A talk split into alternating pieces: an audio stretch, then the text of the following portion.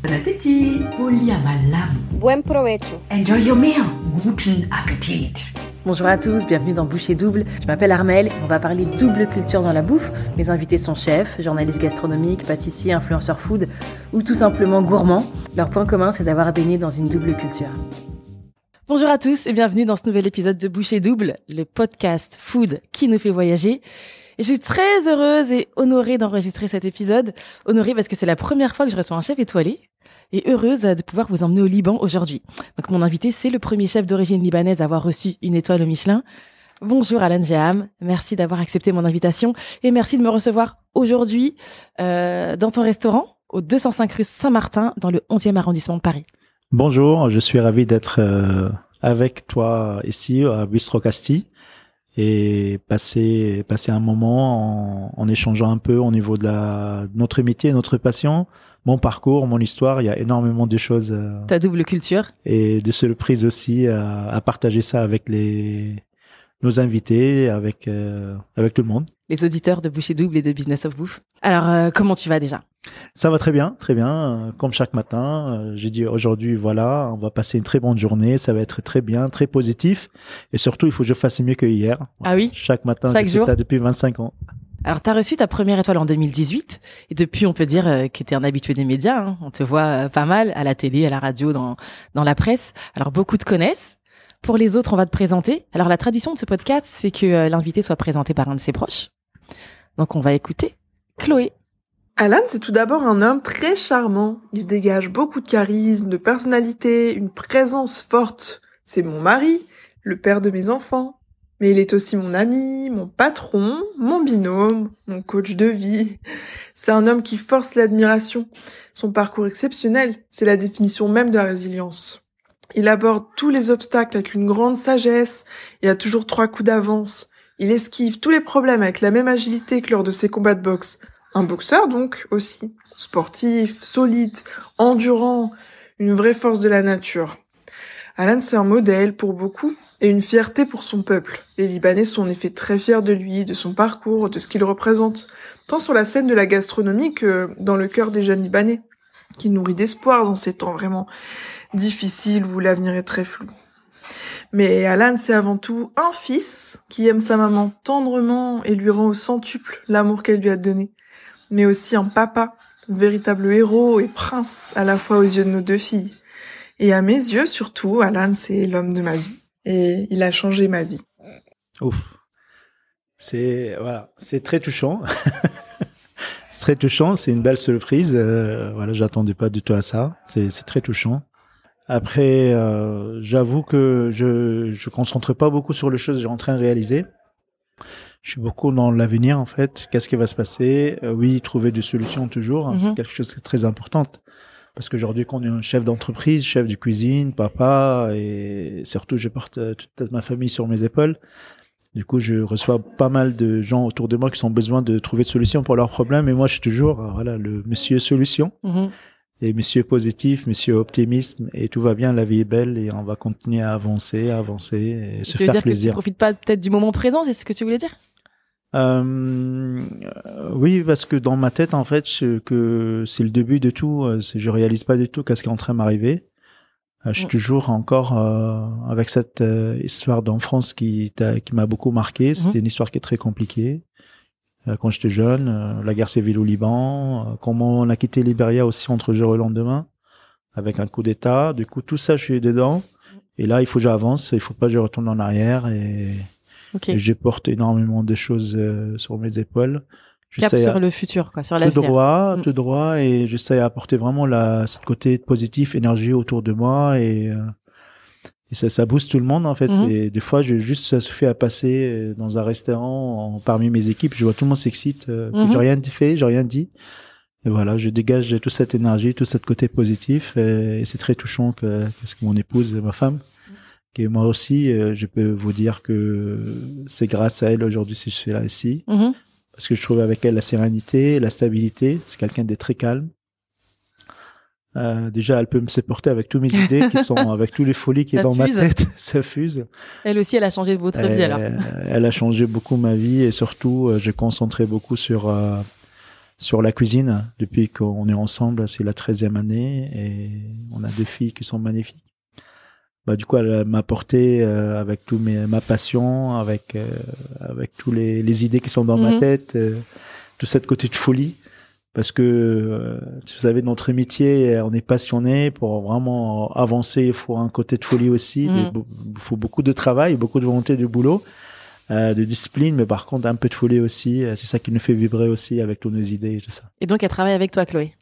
Chloé, elle travaille avec moi, elle est dans le bureau. Euh, voilà, c'est on a c'est pas si euh, c'est pas si facile à trouver un équilibre. euh, Déjà être euh, le patron, être le papa, être le mari, la- l'ami, le coach.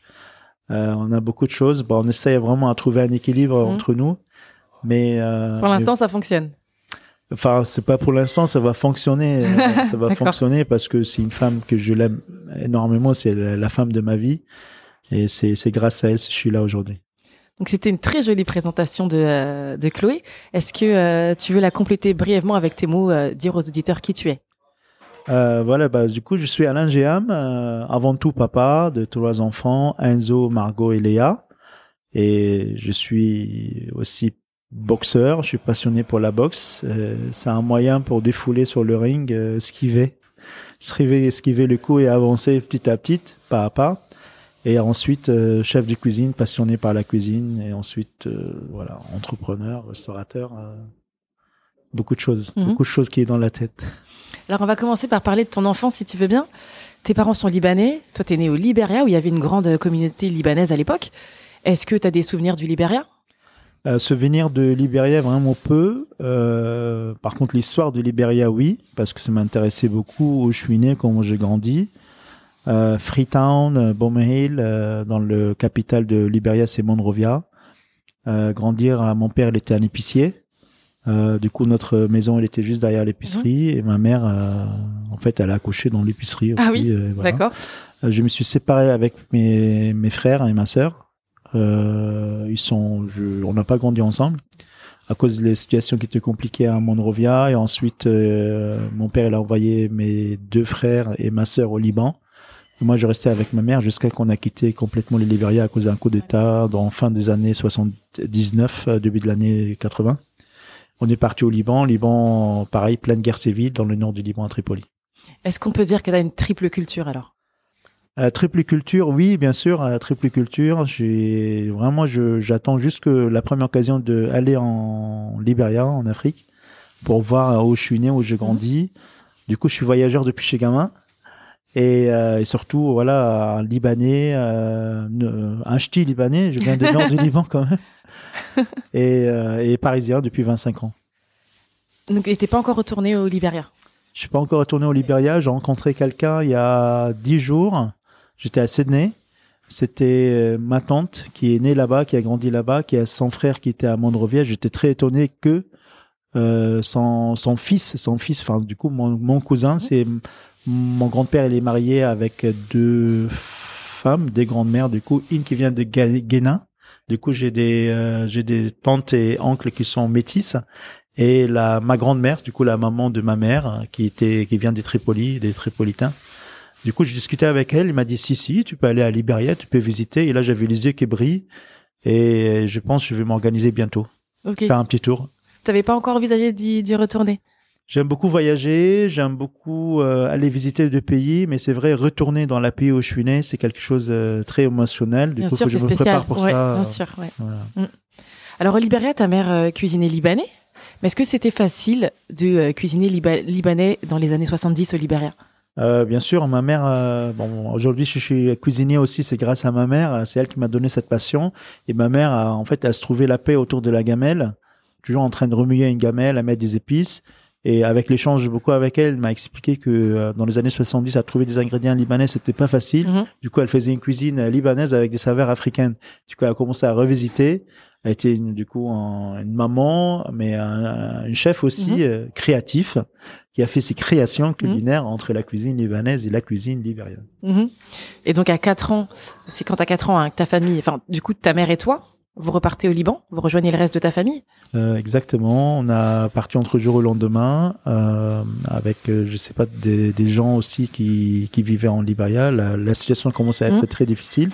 Mon père, il est resté là-bas pour sauver qu'est-ce qu'il peut sauver, mais malheureusement, il a perdu les 20 ans de de, toutes ses travail, économies, de- tout ce travail-là. Du coup, euh, il a retourné au Liban, installé dans un épicerie. Et moi, avec euh, avec euh, ma mère, très peur des gens qui sont là-bas parce que je connais personne. J'ai toujours collé sur les pieds de ma mère Mm. et euh, peur de, de, de, de- du coup de mes cousins, de ma famille. Je connais pas mes, mes frères, ma sœur. euh, Mhm. Je l'ai rencontré à l'âge de 5 ans. Et niveau alimentation, qu'est-ce qui change alors? Euh, Est-ce que les repas et les saveurs ont changé au Liban? Euh, vous savez, aujourd'hui, le, le souvenir, le souvenir de mon enfance, en fait, c'est la bonne cuisine et la guerre civile. C'est, c'est, c'est marrant, c'est deux choses complètement opposées. C'est ça mes souvenirs. Je, toujours, j'ai bien mangé. J'ai mangé des choses simples, mais bien cuisinées, qui cuisinaient avec beaucoup d'amour. Manger des lentilles, des pains, des pois chiches, de, de fromage. Le, jour- le jour qu'il y avait des œufs, c'était une journée de fête. Euh, par contre, on a toujours bien vraiment mangé et maman a donné beaucoup d'amour, d'émotion dans ces plats-là. Nous a protégés avec sa cuisine, avec son amour. Et mon père, euh, mon père dans son épicerie, il a ouvert une autre épicerie dans le nord du Liban, mais là, euh, il a changé complètement. Il est devenu très peur euh, qu'il va reperdre encore l'avenir. et reperdre qu'est-ce qu'il a perdu en Libéria. Du coup, il était beaucoup. il a travaillé toute la journée et la peur à dépenser, peur de perdre tout. Et il m'a ramené avec lui de l'âge de 10 ans Mhm. dans son épicerie. Et est-ce que ta mère a gardé ses habitudes euh, africaines dans sa cuisine? Bien sûr, il y a quelques plats, c'est jusqu'à maintenant je le réclame. Euh, C'est comme les choux confites au poulet, cette épice piment avec un riz blanc. Ça, c'est vraiment le meilleur plat qui existe euh, au monde. Je donne 5 étoiles, pas trop. Et euh, il y avait aussi le corned beef avec des piments. Il y avait quelques plats africains qui nous faisaient, le poulet avec des cacahuètes. Le ça, corned beef, c'est- très africain ça. Ouais, ouais, ouais. très africain, on a mangé beaucoup. Je pense que j'ai réclamé, même il y a deux ans, en fait, j'ai dit à maman, tu peux me faire ce plat-là? Il m'a dit, mais où je vais te ramener des corned beef? Et, et voilà, j'adore tous ces, ces, ces plats. Elle, elle mettait des épices dedans, elle remuait, elle laissait mijoter euh, sur le feu. Vraiment, elle donnait beaucoup, beaucoup d'amour. Est-ce que c'était la seule en cuisine à la maison? Euh, c'est la seule chef. On n'a pas le droit de cuisiner à côté d'elle. Jusqu'à maintenant, quand je viens dans la cuisine, elle m'explique directement. Je dis là, tu es chef dans tes restaurants. Là, tu me laisses ces mains chez moi. Toi, tu te mets à table. Et moi, je prépare à manger. Toi, tu vas manger. Bah, c'est comme ça. Les règles, c'est des règles. Et à l'époque, elle se fournissait où Elle? Est-ce qu'elle allait au marché? Est-ce qu'elle euh, elle allait au supermarché? Euh, Euh, Chez des producteurs locaux? En, tout cas, moi, je suis né à côté d'un marché. C'était à 100 mètres de la maison. Ça s'appelle Soul Atarin, dans le centre euh, vieille ville de Tripoli, du coup. Euh, du coup, le bruit de marché, les beaux produits, euh, que de produits des saisons et bio qui vient de la campagne. Euh, y avait et, et moi, je suis allé souvent avec elle chercher tous ces meilleures tomates, meilleures courgettes, meilleures aubergines, les épices. On va aller chez le, le boucher du poulet. C'était un spécialisé que du poulet. Du coup, on prenait les poulets que je me souviens aussi. Bon, c'est une poulet qui est vivante, qui tu donnes, ils vont le, le nettoyer devant toi et on prend tous les morceaux des poulets. Euh, avec les carcasses, c'était des, le bouillon, le bouillon avec des vermicelles, ça s'appelle euh, shourbet shari, voilà. Ensuite, euh, le blanc du poulet, c'était un, le riz pilaf aux sept épices. Les, les ailes de poulet, j'adorais les faire frire. Et la cuisse de poulet, les faire une marinade avec du yaourt et citron, ail et épices. Ensuite, passer au grillade au charbon du bois. Du coup, c'est des plats, euh, ces plats vraiment euh, qui ont marqué beaucoup mon enfance. Que ça te euh, fait plaisir de repenser à ça. Tu, tu Ouais, ouais, bah as là, le je suis sourire en. très loin en arrière. et tout ça. Et donc, ce voyage forcé euh, du Libéria au Liban, c'était ton premier euh, grand voyage? Euh, premier grand voyage, première fois que je prends l'avion, mais mes voyages, c'est pas un voyage, c'est en fuguer la guerre, hein, en fuguer la guerre avec peu de affaires. Mhm. On peut pas ramener tous nos affaires dans l'avion, du coup, c'était une petite valise et arrivé au Liban, euh, on recommençait des zéros, avoir à ta chambre euh, tes souvenirs, euh, rencontrer des gens, arriver à une culture euh, libanaise avec une école, euh, avec une école, avec une langue. Du coup, je parlais l'anglais euh, au Libéria aussi, c'était la première langue. Ensuite, l'arabe littéraire euh, au Liban. Et est-ce qu'enfant, tu, tu rêvais déjà de la France? Euh, le début, c'est rêver être un cuisinier. Du coup, ça, c'est vraiment ça a commencé voir ma mère. Ma mère, elle était quelqu'un qui était aimé par les gens. Elle cuisinait tout le temps pour les gens. Elle était beaucoup aimée par les gens. Et moi, je disais, mais un jour, quand je vais grandir, j'ai envie d'être comme elle. Les gens ils venaient le voir. Elle Pour recevoir de l'amour ou pour euh, donner de l'amour En fait, en c'est partager, c'est partager de l'amour. C'est sûr. Euh, elle, elle partage l'amour quand elle donnait d'amour aux gens. Tu vois les, les, nous déjà, les enfants ou la famille, on a les yeux qui brillent. Du coup, elle disait oui. Euh, euh, elle partage, euh, elle partage avec nous cet amour-là. Elle avait besoin d'être entourée comme ça et surtout aimée par les gens. Et moi, j'ai dit un jour, j'ai envie d'être comme maman, aimée par les gens. Du coup, on choisit la cuisine. Dans le même temps, j'étais beaucoup ouvert. Qu'est-ce qui se passe en Occident? Euh, vu que le Liban était dans une situation très compliquée, du coup, le, le jour qu'on avait une magazine euh, euh, des vêtements un truc, à la fin, il y avait de publicité pour le beurre ou de purée de pommes de terre ou des marques. On voyait des assiettes à la française. D'ailleurs, C'était quoi pour toi la cuisine française à cette époque? Euh, en fait, la cuisine française, c'était plus des tableaux d'art, euh, plus de, de peintres. C'était pas d'une cuisine parce que nous, on a l'habitude d'avoir une grosse gamelle. On se met autour de la gamelle, on mettait dans l'assiette, on mangeait avec les pitas, avec les mains, avec la cuillère. Ensuite, on voit la cuisine française avec la fourchette, couteau, l'art de table à la française, tous les plats, les filets de bœuf à droite, les légumes tournés à gauche, euh, et les poissons. Moi, je disais, voilà, mais c'est plus des tableaux d'art. Euh, Est-ce qu'il y a un plat pour toi qui, qui symbolisait la, cu- la cuisine française? Tu disais si je vais en France un jour, je mangerai ça. Euh, le mot qui sont traversés la frontière, bien sûr, euh, c'est on, on va commencer par le la purée, par exemple. C'est un mot qui est international maintenant, qu'on connaît partout. Euh, que j'ai adoré manger une purée. Et c'est purée euh, pommes de terre, hein, c'est français. Euh, la baguette, c'était voilà, j'ai adoré manger ces baguettes parce que nous on a les pinces et les pitas. Il y avait une seule boulanger qui qui fait la baguette. Je suis allé marcher presque 25 minutes euh, quand j'étais gamin pour acheter une baguette chez lui, un croissant euh, tous ces mots qui sont traversés. Du coup, avec le foie gras, j'étais, je comprenais pas comment un, un- parce que le foie, nous on n'avait pas de canard, c'était le foie du, du poulet, du coup toute petite foie. Je comprenais pas le la taille du foie gras comme c'est grand. Et ensuite, euh, ensuite, euh, voilà, des macarons, les pâtisseries, tous ces gourmandises et Mhm. tout ça. Elle était populaire la cuisine française au Liban dans les années 80 Euh, la cuisine française, c'est un pour moi le meilleur cuisine au monde. C'est une cuisine qui a, elle est connue dans le monde entier avec ses produits tout ça. Du coup, il y a une réputation, mais on peut pas goûter. C'est juste voir sur dans le magazine ou sur la télé avec des missions en blanc et noir de de Monsieur Bocuse, de Monsieur Robluchon et tout ça. Tu connaissais Maïté à l'époque ou pas? Maïté, elle était, elle était jeune, elle était jeune, Maïté, qui a commencé son carrière avec toutes ses missions et tout ça, bien sûr, en blanc et noir. Et aujourd'hui, la cuisine française, est-ce qu'elle est toujours populaire euh, au Liban? Euh, la cuisine française maintenant, bien sûr, avec tous les, euh, tous les internet, le social media, le YouTube, tout ça, mais quoi, elle a- elle a encore euh, plus traversé la frontière et installé aussi dans le monde entier. La cuisine française, elle est connue par ses techniques, techniques très, euh, très fortes. Euh, cuisine française, pour moi, la meilleure cuisine au monde. Euh, beaucoup de choix, beaucoup de variétés et cette richesse entre le produit, euh, entre la Bretagne, le Normandie, les Nord, ou le Sud, ou le Centre, ou au Savoie il y a énormément de spécialités et voilà 25 ans d'expérience du coup à chaque fois je suis en train de découvrir encore la cuisine française parce qu'elle est vraiment gigantesque. Et ces plats que tu voyais euh, dans les magazines ou à la télé française, enfant, est-ce que ta mère, elle en préparait? Non non non non. En fait c'est impossible de trouver les ingrédients mais c'était en plus une cuisine. Jusqu'à maintenant elle est pas très fan de ma mère. Ah, c'est vraiment si quelqu'un qui est attaché à la gamelle comme je dis les plats qui sont mojetés pendant des heures et des heures une feuille de vigne euh, à l'agneau euh, ça prend 16 heures de cuisson quand même hein. Du coup, tous ces cuisines sophistiquées, créatifs euh, pour maman, euh, peut-être haché parmentier, ça passe, euh, mais pas plus que ça.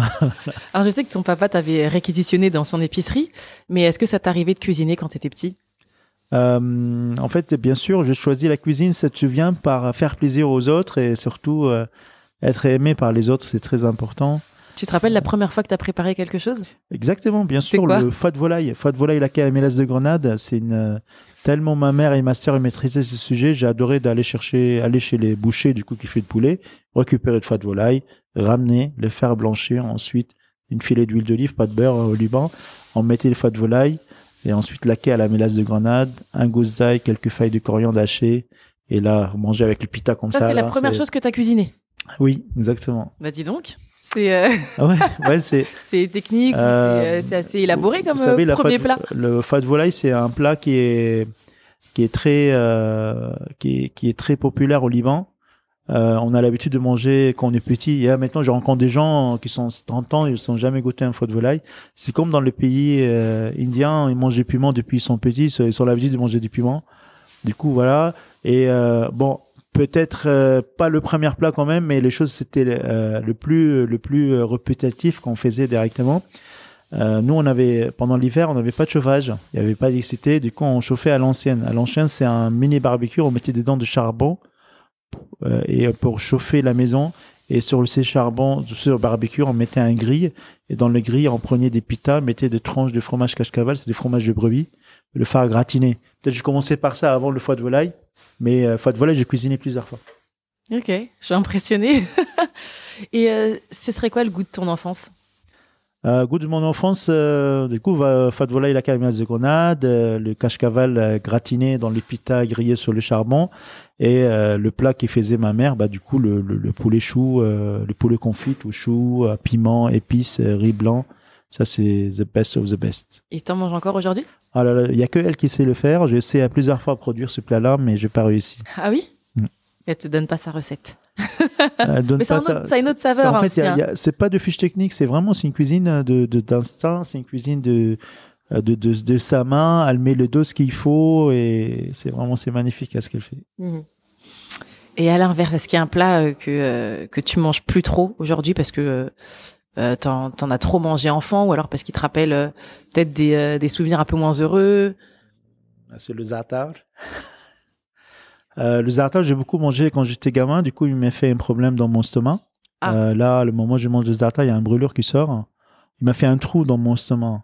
Le za'atar, c'est un produit qui est populaire, pas cher. Du coup, on mangeait beaucoup avec. Euh, c'est un produit qui a pas besoin, un ingrédient qui a pas besoin de frigo pour la conservation.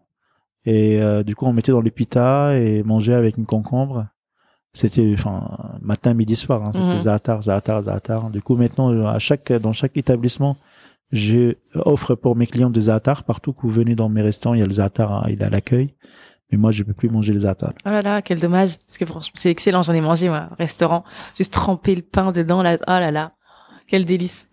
C'est marrant, hein, vous voyez, je, je vais pas le manger. C'est, Mm. c'est, je tombe malade. Même à petite dose. euh, tombe malade. Oh là là. Juste comme je dis, euh, j'étais nourri avec le za'atar. Hmm, Nourri. Ok. Alors, qu'est-ce qui caractérise la cuisine libanaise pour toi? Aujourd'hui, la cuisine libanaise, euh, c'est vrai, euh, première chose, c'est une cuisine qui est. Nous, on pensait que des fritures, de, de- une cuisine qui est lourde et tout ça.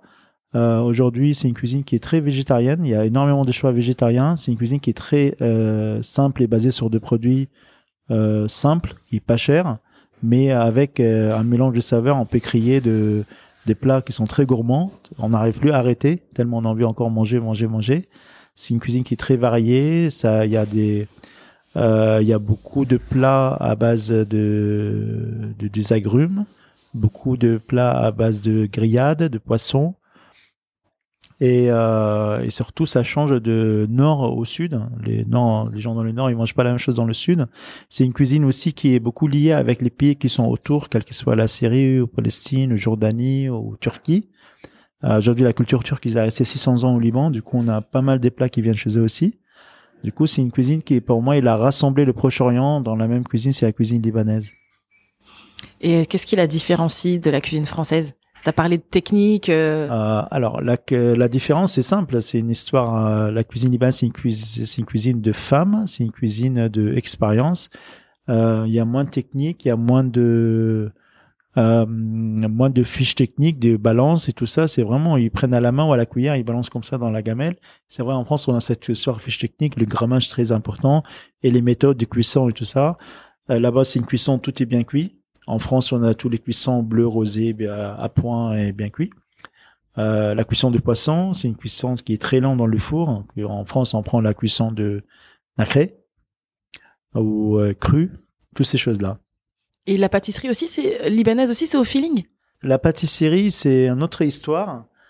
Euh, je pense la pâtisserie, il utilise des balances ou, mais pareil aujourd'hui, euh, moi je travaille avec un chef pâtissier. Euh, ça fait trois mois qu'il travaille avec moi. Il a pas de balance. Il dit bah dites-moi comment il fait. Euh, comment il fait? Est-ce qu'il a fait d'école? Non. Par contre, son père, il était un pâtissier. Son grand-père, c'était un pâtissier. Lui, il a travaillé 20 ans avec son père. Du coup, il a le métier. Mhm. Et maintenant, euh, le problématique, quand il travaille, euh, il travaille pas dans une équipe, il travaille en solitaire. Du coup, la personne qui est là pour faire les ménages, nettoyer, oui, mais pas pour partager avec lui une recette. C'est comme ça. C'est la culture. Il est comme ça. Mhm. Est-ce que tu vas souvent au Liban? Souvent au Liban, bien sûr. Je vais deux, trois fois au Liban. On a la chance d'être en France, que c'est vraiment quatre heures en avion. Euh, à chaque fois, c'est un peu court. C'est deux jours pour visiter ma mère, deux jours pour aller dans le marché de Tripoli, parce que je trouve tout le monde en France là-bas. J'ai plein d'idées que je vais prendre là-bas. Et j'ai besoin à écouter tout cette bruit, toute cette énergie qui dégage dans la ville de Tripoli, dans le sol à Tarin sentir l'odeur de Mourabiye, ces fragoulas là avec des cannelles, cumin qui ou le, le vendeur de euh, petit déjeuner, les pois chiches ou, ou le fève. C'est beaucoup d'énergie, beaucoup de gens qui sont là-bas. Ils pensaient que oui, ils sont, ils sont là, c'est la fin du monde chez eux. Mais pour moi, c'est une, c'est une, c'est une soupe qui est très très riche avec euh, ses saveurs culinaires et ses idées. Et oh, j'espère qu'il va restera ça va pas changer parce que c'est ça pour moi le base du Liban, cette euh, soul. Donc tu retournes au même marché euh, que euh, où Là, ta mère euh, faisait ses courses. Vous savez, je rentre euh, tout excité dans le début du marché, mais je sors en pleurant parce que c'est beaucoup de souvenirs, beaucoup d'émotions. Euh, voir juste la gentillesse des gens qui sont là-bas, partout où vous passez, ils vous donnent quelque chose à manger ou goûter, ils vous appellent. C'est des choses qui sont pas du tout chères. On peut avoir un déjeuner pour 50 centimes, on peut avoir un, de, un déjeuner pour un euro. C'est vraiment c'est quelque chose qui est extraordinaire. Et c'est quoi la première chose que tu manges quand tu atterris au Liban? Euh, écoutez, le shawarma, le shawarma, euh, directement, je sors de l'aéroport de, de, Beyrouth, directement direction euh, Daura, il s'appelle, il y a un, un magasin de shawarma, il s'appelle Mano, j'aime beaucoup déguster du shawarma chez, chez eux. Et le lendemain, c'est aller dans, prendre la petite déjeuner libanaise, c'est le faté, le, le fève, le, le pois chiche, avec le tahini et tout ça, c'est un déjeuner. Du coup, quand vous voyez, vous mangez les petits déjeuners le matin, après, on peut plus bouger, on a envie de dormir, faire la sieste. Parce que cette petite déjeuner, elle est très costaud. C'était fait pour la campagne quand les gens allaient travailler dans le, dans la terre. Du coup, ils sont pas de déjeuner. Ils sont un petit déjeuner qui est bien costaud et ensuite, euh, ils vont travailler toute la journée pour aller prendre la soupe de dîner. Mmh. Est-ce que tu cuisines quand tu es là-bas?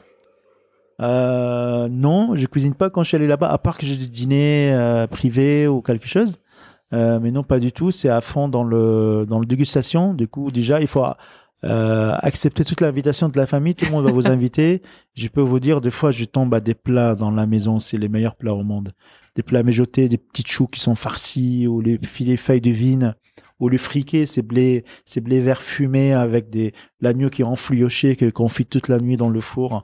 Les épices, les fruits secs, les pinots de pain, les amandes beaucoup, beaucoup d'émotions, beaucoup, beaucoup d'amour. Et moi, des fois, je dis, mais vous, vous me dites que moi, le chef étoilé, mais vous, je vous mm -hmm. donne des étoiles à toutes ces femmes qui sont en train de cuisiner pour leurs enfants, pour leur mari, euh, pour la famille.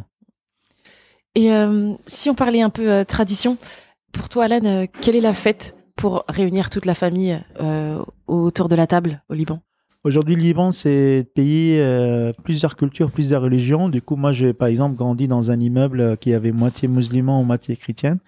Moi, je mes parents de, de, de, religion musulmane. Du coup, on fêtait Ramadan, fêtait le Eid le, euh, ou, ou Eid el-Kibir.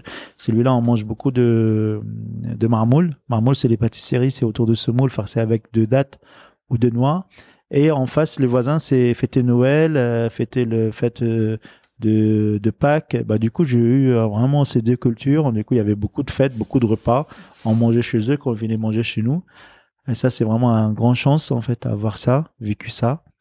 Et, euh, et bien sûr, le repas de vendredi. Repas de vendredi, tout le monde réuni chez ma mère, toute la famille tous les vendredis réunis sur la main, ma mère, un grand tablé, et là, tous les plats qui viennent enchaîner, les benaillés, les taboulés, les fatouches, euh, un grand plat dans le milieu, comme le l'agneau 7 heures, euh, avec du riz pilaf, les épices, le poulet farci, euh, et le dimanche, c'était la journée de grillade, poulet, et tout ça. Là, je ne parle pas dès le début, ça en parle après la guerre, bien sûr, à la fin de la guerre, hein, dans les années 90. Mais c'est vrai, la guerre, elle est finie en 90. Du coup, entre 79, je suis arrivé au Liban aux années 80 jusqu'à 90. Du coup, c'était un peu de pauvreté, une enfance qui était un peu compliquée. Euh, et surtout manger de lentilles, des avatars de pois chiches. Mais la fin de la guerre a commencé les choses à améliorer. Et il y aura, il y a eu des grillades de poulet. Du coup, les poulets, il y a eu plus tard. Pas le début de mon enfance. ok. Et comment il se passe les repas au Liban Tu as un peu euh, commencé à, à, répondre à cette question. Tu dis un grand plat pour tout le monde? Euh, Le repas au Liban, c'est une grande buffet, euh, beaucoup de vari variétés dedans. Et surtout toute la famille autour de, de, de plats et c'est très très varié. C'est pas un seul plat, c'est plusieurs plats qui sont sur la table à partager. Il y a combien de repas par jour? Est-ce qu'il y a vraiment il y a trois repas matin, midi, soir? En fait, il y a, comme je dis, il y a la- le dîner, il est pas très important. En fait, c'est vraiment le repas du midi qui dure, euh, de, on peut dire, du midi jusqu'à 16 heures euh, autour de la table. Euh, il y a des fois à 17 heures. Et les soirs, c'est des choses, les gens, ils, ils se voient plus le midi que les soirs. En tout cas, je parle de Tripoli, cette ville authentique, traditionnelle, familiale. Bien sûr, quand on va vers la capitale, au Jounier, au Beyrouth, là, c'est plus les gens qui se mettent sur l'apéro le soir, qui tient jusqu'à la, la- jusqu'à 2 heures, 3 heures de matin. Euh, mais juste, je parle Festif, vraiment hein de festive, très festive. Du coup, moi, je parle vraiment de Tripoli et le souvenir de mon enfance. Et aujourd'hui, tu es mariée à Chloé, je crois qu'elle est du nord de la France. Un, un ch'ti libanais qui Ouais. s'est trouvé une ch'ti française et voilà. Est-ce qu'il y a d'autres fêtes qui euh, vous permettent de passer un moment euh, convivial à table? Là, en France, euh, on fête Noël. En fait, euh, c'est le repas que j'invite toute la famille aussi à la maison et je cuisine pour eux. Ou je vais dans le nord pour cuisiner pour la famille. Euh, bah, c'est moi, je prends le piano, en tout cas cette euh, cette période-là. Et après, c'est une euh, quand je on part à la campagne ou en week-end, pas à la campagne dans le sud de la France, à Mondelier de Naples. Du coup, c'est mon pla- mon plaisir de d'aller faire la course et ensuite cuisiner euh, cuisiner midi soir à la maison pour mes enfants. Tu prépares quoi.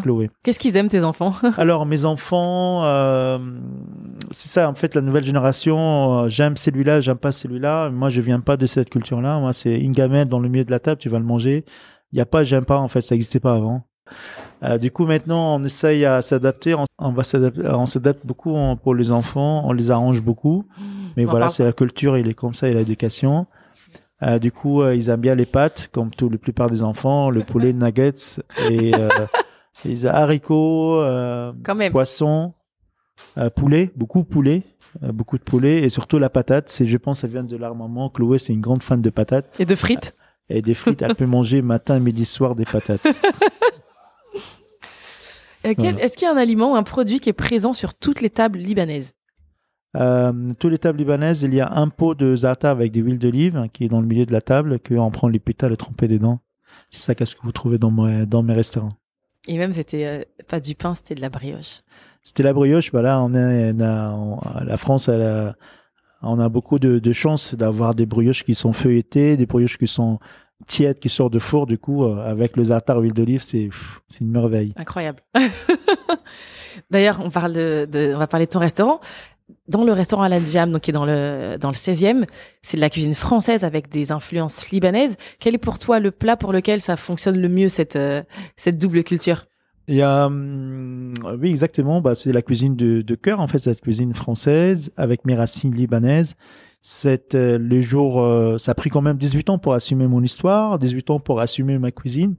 Euh, Ça 10 quoi le déclic d'ailleurs? 18 ans d'av- d'a- d'avoir ma identité culinaire, c'est quelque chose le plus difficile pour un chef, d'avoir sa identité culinaire.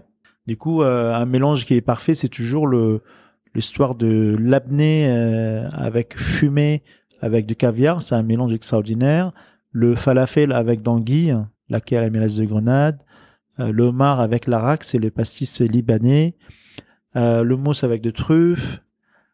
Euh, les épices de sujoc avec avec le Saint-Jacques. Il y a il y a le pigeon laquelle à la mélasse de grenade. Il y a le croustillant du filet d'agneau avec de sumac. Je peux vous dire une association très délicate, très euh, étonnante et ça marche à merveille en fait. Et cette cuisine, c'est ma cuisine, c'est ma identité culinaire parce que je raconte mon histoire et chacun a son histoire et moi 25 ans de ma vie en France, 24 ans au Liban, du coup je raconte mon histoire dans les plats. Et donc avant t'assumais pas, tu dis ce que j'ai euh, j'ai vu en préparant en fait le, podcast, mais ça a été quoi le déclic pour assumer tes euh, racines libanaises? Dans ton livre, tu dis c'est Chloé. Euh, Aujourd'hui, euh, pas assumé parce que euh, j'avais honte de mon histoire. J'arrivais, j'ar- du coup, j'ai beaucoup galéré. J'ai quitté le Libéria avec la guerre civile, grandir dans la guerre civile libanaise, grandir dans le quartier populaire du Liban, les plus pauvres. Euh, essayer à voyager en Italie en 96, ils m'ont dégagé avec un passeur. Après deuxième tentative en 99 avec un passeur, je suis arrivé euh, comme un clandestin du coup. Je suis pas arrivé par le bateau, c'est par l'avion mais sans visa. Euh, du coup, je suis sorti dans l'aéroport de Orly par la porte derrière. Tu arrives en France, t'as pas de papier. tu traînes dans le chantier pour faire la peinture et dormir des dents après plongeur, rester un an et demi sans papier, mais tout ça, comment on va la rencontrer en fait? Il faut être très fort mentalement pour raconter toutes ces choses-là. Et ensuite, euh, je pensais dans ma tête une carrière extraordinaire quand euh, genre mes parents ils m'ont envoyé faire des études au Ferrandi au Cordon Bleu. Euh, j'ai travaillé chez Guy Savoie à l'Inducas. Dans ma tête, qui c'est ça en fait aujourd'hui le la banca, les, les, les carrières parfaites. Je savais pas que aujourd'hui notre point fort, c'est qu'on est autodidacte, qu'on a galéré beaucoup, qu'on a commencé des zéros et remonté l'escalier. Ça a pris 18 ans, cette déclic, parce qu'à la fin, voilà, j'avais mes restaurants, je suis marié avec des enfants, très heureux. Je dis bah c'est bon. Qu'est-ce que je vais attendre en fait? Qu'est-ce que j'attends à toujours cuisiner avec des saveurs euh, japonaises, italiennes? Parce que c'est la mode. Tout le monde met, met du yuzu dans leur cuisine. Moi aussi je mets du yuzu. Du coup c'est bon là, je vais vraiment assumer mon histoire. J'ai envie de me, me faire plaisir et surtout les jours que je commence à mettre des saveurs libanaises dans ma cuisine, à dire merci aussi à ma mère qui m'a donné envie d'être un cuisinier. Du coup, l'émotion, elle est devenue très, très, très, très, très, très forte. Et là, tout est derrière enchaîné. Et une étoile six mois après. Euh, Ah oui. J'ai commencé à devenir très sensible à la cuisine. Moi, j'ai fait les deux saveurs. Ça rappelle mon enfance. Et euh, en 2018, voilà, j'ai eu un coup de téléphone le 5 février 2018 pour me dire euh, bonjour, je suis Michael Ellis, l'ancien directeur de Guide Michelin. Bienvenue à la famille Michelin. Tu deviens le seul chef d'origine libanaise étoilé en France et dans le monde. Là, j'avais la bouche qui était ouverte. Je sais pas quoi faire. J'ai appelé Chloé directement pour le dire. Et ensuite, j'ai appelé ma mère. Et ma mère me dit, euh, j'ai maman, je suis étoilé. Euh. Elle m'a dit quoi? Tu, c'est quoi le guide Michelin? C'est quoi l'étoile? Vas-y, travaille trop, mon fils. Va s'occuper de ta femme et tes enfants. C'est ça le plus important devant ses yeux. C'est pas l'étoile, c'est pas le restaurant. C'est la famille. Ouais. Donc finalement, ça a fonctionné hein, de d'assumer ta, ta double culture. Euh, c'est très important, c'est des conseils que je donne. Vraiment, il faut assumer notre histoire. hein. Euh, un double culture ou des galères d'enfance, c'est une grande richesse. Euh, tout mon carrière, elle était construite sur des échecs, c'est très important. Des fois, on voit les échecs, on est en dépression, mais vous vous sachez aujourd'hui, pour vraiment réaliser des rêves, il faut passer par des échecs. C'est des échecs qui donnent des leçons dans la vie. C'est les claques qu'on prend, euh, qu'on nous fait rebondir, on revient plus mature, plus fort. Et, euh, après, voilà, il faut il y a beaucoup de choses qui ça se passe dans une carrière, dans un tête d'un cuisinier. Euh, assumer leur histoire, croire dans nos rêves, avoir confiance en nous, et surtout la patience. Il faut être très très très patient. Aujourd'hui, je parle d'une étoile, je parle de 18 ans par contre avant. Aujourd'hui, Alain Giam, il a des restaurants, mais ça fait 25 ans dans le 6 heures de matin à minuit tous les jours avec la même motivation, la même passion. Il y a des mots que j'ai supprimés de mon dictionnaire. Fatigué, je ne peux pas, j'aime pas, j'ai pas envie, je n'arrive pas. Mhm. Tous ces mots-là, ils sont supprimés du dictionnaire. Tu restes toujours positif. Et Très positif. d'ailleurs, est-ce que tu as un plat feel good? Un plat feel good, Ouais. un plat euh, cuisiné qui on le sent bien, Ouais, pour toi. Hein. Toi, tu. que Ah. moi je le mange? Mm. Euh, écoutez, je, je, j'ai beaucoup sensible aux saveurs. J'aime beaucoup de, le palais, la sensibiliser avec des saveurs et goûter de nouvelles choses, nouvelles choses. Du coup, j'étais, euh, j'étais à Sydney il y, a, il y a des jours et je suis allé là-bas vraiment me battre à trouver des saveurs qui viennent d'Australie. Malheureusement, il n'y avait pas parce que c'est une, c'est une nouvelle euh, pays et surtout euh, la cuisine elle est basée sur la communauté qui sont venus du monde entier. Chacun elle a ramené sa cuisine avec. Je cherche beaucoup le vraiment le nouveauté, les saveurs. Et si je mange, je, je vous dis, je mange très mal. Je mange debout, je goûte. Mon repas elle est coupé en 10 bouchées. Euh, je goûte un, un bout de shawarma comme un jus de veau euh, réduite dans le dans mon restaurant étoilé, comme un bout de de, de galette manouchi mais avec du fromage pas avec les attards pour vraiment être sûr qu'aujourd'hui les clients qui vont servir la bonne cuisine où je passe euh, vers un, un, un traiteur japonais ou euh, chinois quand je suis sur euh, le scooter pour prendre euh, une petite nouille le manger vraiment sur le scooter comme je vous dis c'est voilà. Et à Paris c'est comme ça en fait. Mm. je pour manger assis il faut que j'aille dans un restaurant me poser et prendre des congés. euh, pour manger Mais il y a bien un plat que tu mangerais, par exemple, un dimanche chez toi quand, quand t'es au calme, au repos, et ce plat, il te procure des émotions. Euh, je, je pense, euh, j'ai déjà discuté de ça quand je parlais de poulet, comment le cuisiner. Du coup, cette poulet qui est marinée avec des yaourts, des épices, passé au barbecue, au rôti dans le four, pour moi, c'est ouf. Ça, c'est un de tes plats. Le euh, poulet, le poulet rôti, oui, avec un petit crème d'ail, quelques petites patates, des pommes de terre euh, grenaille, on l'appelle métraille, qui sont frites, euh, poêlées au persil, ail aussi, peu beurre. waouh, ça c'est extraordinaire. quoi ce plat? Bah, c'est un peu mon enfance, c'est le- un peu mon enfance. Euh, côté quand je parlais du poulet grillé euh, et tout ça. Et c'était un plat de fête. Là, c'est ouf. Waouh, manger une poulet, poulet. Attention, poulet Pâques pas fermé en plus. Les petites poulets, c'est comme une coquelée ou un truc comme ça. Et tu le prépares ce plat? Euh, à Paris, je prépare pas à manger, mais je, je demande à mes équipes de me préparer ça en mon cuisinier. Je donne la recette pour me préparer ça et manger le midi, euh, dimanche midi en famille. Mhm. Est-ce que tu aurais, tu pourrais me donner une petite recette euh, de plat facile à faire, vraiment hein, accessible à tous, qui euh, qui mêle euh, qui mêlerait tes deux cultures? Bien sûr, un plat d'hiver, un plat d'été. Plat d'hiver, allez. Par exemple, là, aujourd'hui, il y a une petite soupe très, très facile à faire. C'est une soupe de châtaigne. J'adore. Au Liban, on l'appelle castana. Du coup, euh, on revient sur l'enfance qu'on n'avait pas excité. Il faut réchauffer la maison. On mettait ses barbecues dans le milieu. On mettait les grilles avec le pain, euh, fromage cache-caval. Mais à l'intérieur de charbon de bain, on mettait de castana. C'est la châtaigne. Du coup, on le, on l'ouvre les châtaignes, on les mange rôtis. Et des fois, je prenais une échalote euh, ou une oignon, le faire revenir avec des huiles d'olive. Je mettais le châtaigne dedans, euh, le bien revenir tout ça. S'il y a une carotte, on peut le mettre dedans. Donc, euh, bouillon de, volaille ou bouillon des légumes dedans. Et ensuite, euh, euh, mettez de, nous, on mettait pas des crèmes fraîches, on mettait des yaourts. Mais ici, en France, on peut, on peut mettre des crèmes fraîches et mixer tout ça ensemble. Ça sera une soupe de châtaigne extraordinaire. On peut le manger à la cuillère, qu'on peut mettre de pain grillé dedans ou de croutons ou manger une baguette. C'est vraiment, c'est délicieux, c'est accessible, facile à faire et pas cher. La recette de l'hiver alors.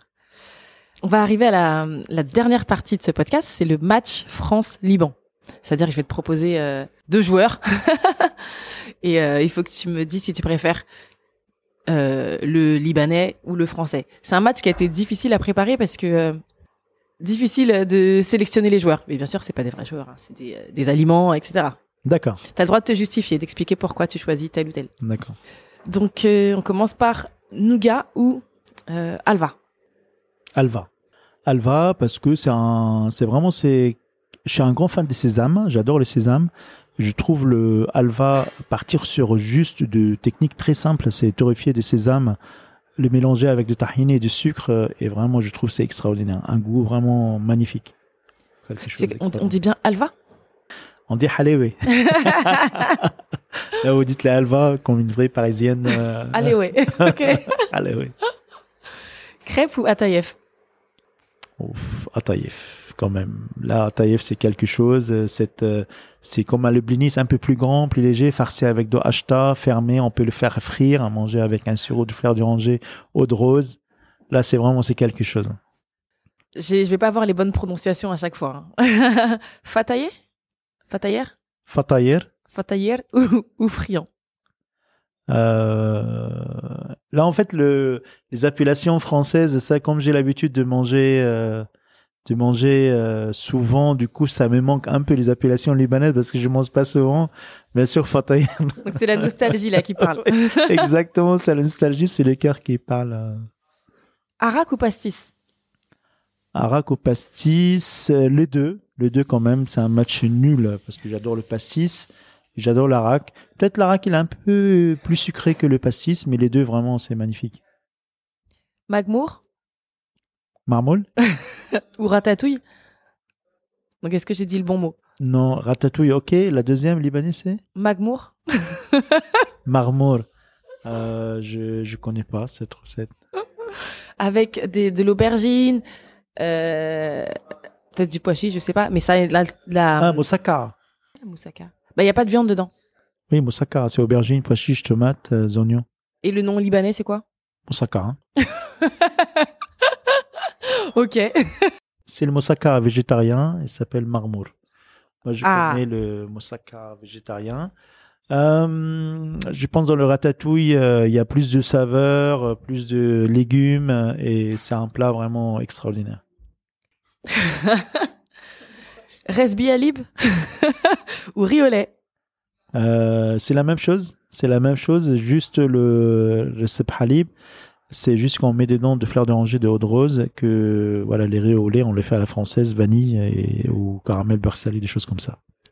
Et le plus goûtu pour toi, c'est quoi? Euh, à la française quand même, Ok. plus léger. Euh, Ranine Char, tu connais? Oui.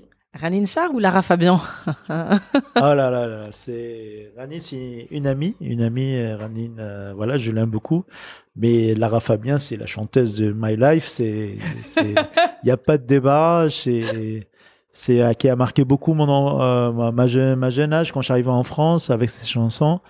Et c'est vraiment, c'était un grand fan et j'ai eu la chance euh, de cuisiner pour elle il y a quelques temps. Là, j'étais content, j'étais comme un gamin et je parlais avec elle, j'ai expliqué tout ça. Elle était très touchée et euh, on a fait un selfie ensemble et j'ai mis directement posté sa photo. Je l'adore. Paris ou Beyrouth? Paris. Paris, c'est la, la plus belle ville au monde. Je suis beaucoup, je suis beaucoup attaché euh, à la France. Vraiment, je suis quelqu'un. euh, ça fait 25 ans. J'ai l'impression que c'est hier. Euh, Il y a beaucoup, beaucoup de très bons, de belles choses en France et euh, surtout à Paris. À chaque fois que je voyage, je reviens ici, je dis mais vraiment c'est la plus belle ville au monde. On a la chance d'être ici. On a vraiment la chance. Et enfin, euh, Alan, comment souhaite-t-on bon appétit au Liban? Certaines. Certaines. Ouais. Eh bien, merci Alan. Merci Avec grand beaucoup plaisir, pour cet épisode plaisir. extra. Merci, on a voyagé. Perso, j'ai euh, j'ai très faim là, avec toutes ces recettes à chaque fois. euh. Merci beaucoup pour, euh, pour ce moment. Merci de t'être livré. C'est un très bel épisode. Bah, merci avec, avec grand plaisir et à la prochaine fois pour de recettes d'été aussi. euh, pourquoi pas. Avec plaisir. Merci Alan. Voilà. Merci d'avoir écouté cet épisode de Boucher Double. On se retrouve aussi sur Instagram, Boucher Double Podcast.